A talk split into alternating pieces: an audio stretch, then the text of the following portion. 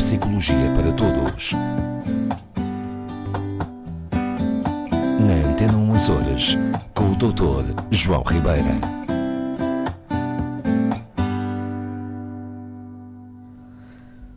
O Dr. João Ribeira traz-nos sempre momentos muito agradáveis e imagens muito interessantes do nosso cérebro e não só. Ah, imagens imaginadas, não é? Porque É isso! Eh, e e eu já, já percebi que o senhor é uma pessoa que gosta de dar uma boa gargalhada e que deve ser um apreciador do humor o mais possível. o mais possível. Isso faz parte da nossa vida. Esse, o sorrir, o dar uma gargalhada, Sim, faz bem à saúde então não faz. e também ao cérebro, não? Sim, é, é- é totalmente verdade que rir é o melhor remédio, não é? Dizem, não é? Sim, e, e- mas o humor, o humor tem imensas implicações. Ahm, olha, O humor será só para fazer rir os outros ou também serve para a pessoa que o, que o pratica, que o põe em prática? belíssima questão. Muito bem colocada essa questão. Pois, vamos lá ver. O humor tem uma função social super importante, não é?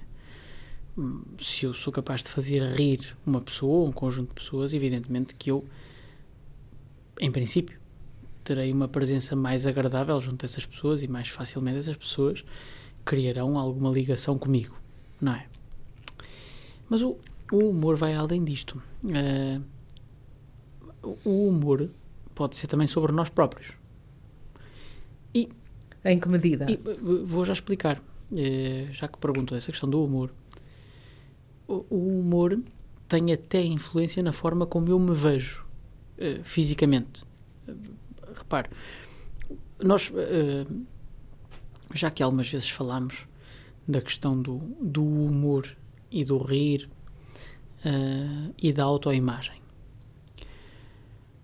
Mu- muitas pessoas usam o humor como forma de, de proteção, dizemos nós, não é? Portanto, aquelas pessoas, por exemplo, que têm um, um fenótipo, portanto, uma imagem física diferente daquilo que são os cânones sociais, não é? De- enfim, daquilo que é o, o mais desejável e o mais agradável, muitas vezes, sobretudo se olharmos para humoristas, ah, vemos que muitas vezes fazem o humor com o seu próprio corpo, com as suas características físicas, não é?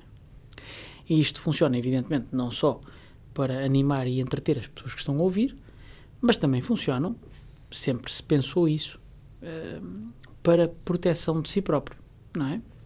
Pronto. Ah, depois há aquelas imagens, aquelas imagens não, aquelas ideias eh, que são fundamentalmente erradas, não é? Eh, a dada altura achava-se que as pessoas, passa a expressão, gordinhas eram necessariamente bem dispostas.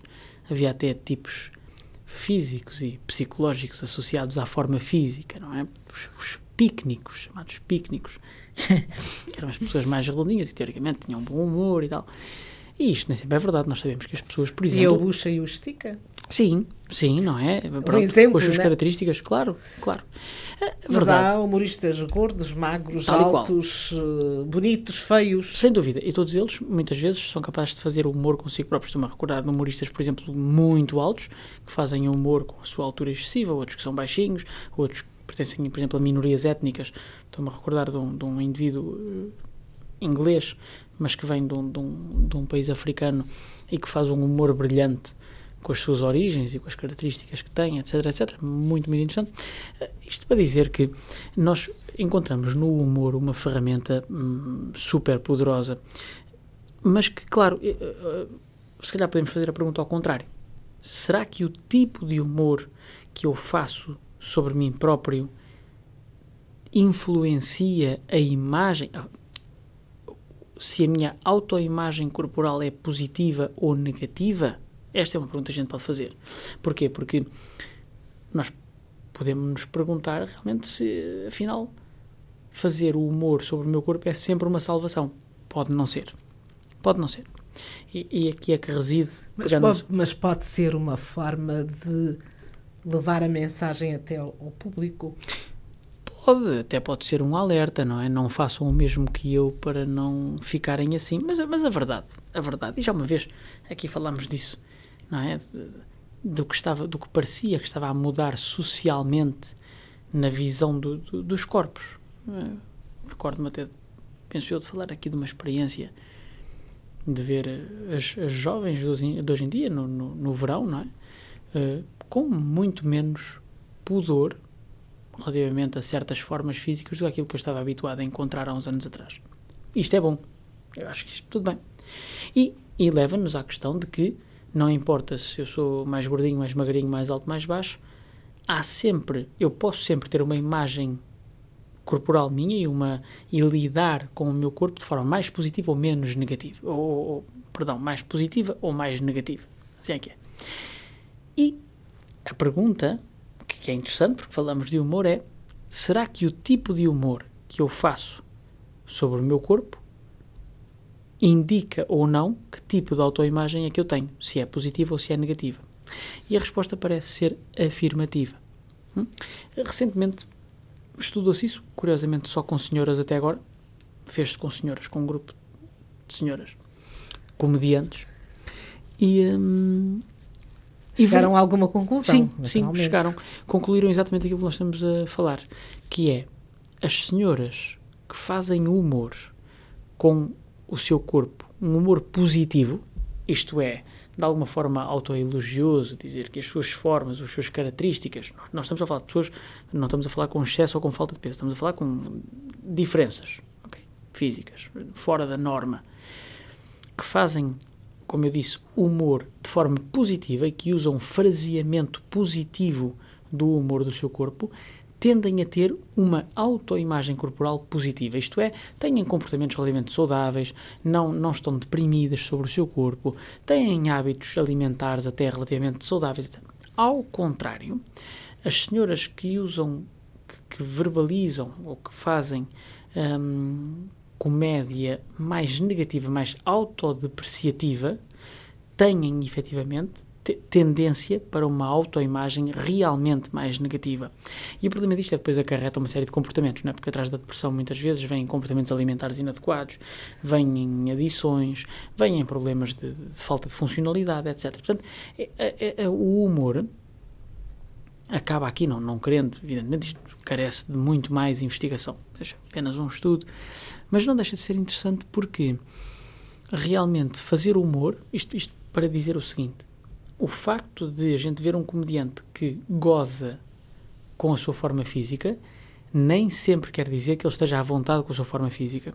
Depende do tipo de humor que faz com a sua forma física. Muitas pessoas a gente ri-se e pensa que eles estão a divertir e não estão. E não estão. E não estão. É, é, o que parece estar associado, como eu disse, a relação que se parece encontrar é se nós estivermos atentos ao fraseamento, aqueles que fazem um humor que é positivo sobre si próprios, não é? No fundo, dizer: olha, já viste, tenho umas pernas que medem quase 2 metros, isto dá para não sei quê. E poderá haver outras pessoas que dizem: Meu Deus, eu com as pernas destas vejo-me aflito, porque eu cada vez que tenho que entrar num sítio qualquer tenho que me encolher. Portanto, e isto parece estar relacionado com a, a autoimagem positiva ou negativa. Okay? É uma forma, isto, isto é uma, um campo de investigação importante para psicólogos, para, enfim, para terapeutas no geral, justamente para poderem ajudar pessoas que estejam com depressão, que estejam com perturbações, por exemplo, do tipo dismórfico, aquelas alterações da, da visão do corpo que acontecem nas anorexias, que acontecem nas vigorexias, e, uh, quiçá, através do humor e através do fraseamento humorístico positivo, podemos ajudar estas pessoas a sentirem-se melhor consigo mesmas, não é? Claro. Eh, claro, evidentemente, quem está mal com o seu corpo, quem, quem não se sente bem, pode e deve fazer o que estiver ao seu alcance para atingir o seu, enfim, o seu ideal, não é? Mas eu sei que este não é assunto para tratar nesta nossa conversa, mas a propósito de altos e baixos, uh, há uma coisa curiosa que eu já reparei ao longo da vida. Uma pessoa muito alta, quase parece um gigante, quantas vezes aqui é nós o vemos com uma companheira, com uma namorada, muito baixinha. Ah, tão giro. Pois é há várias situações. Sim. E eu às vezes questionava, mas porquê? Porquê que será? Mas não será para hoje. Não será para hoje. Será noutra oportunidade. Até para a semana. Até à próxima.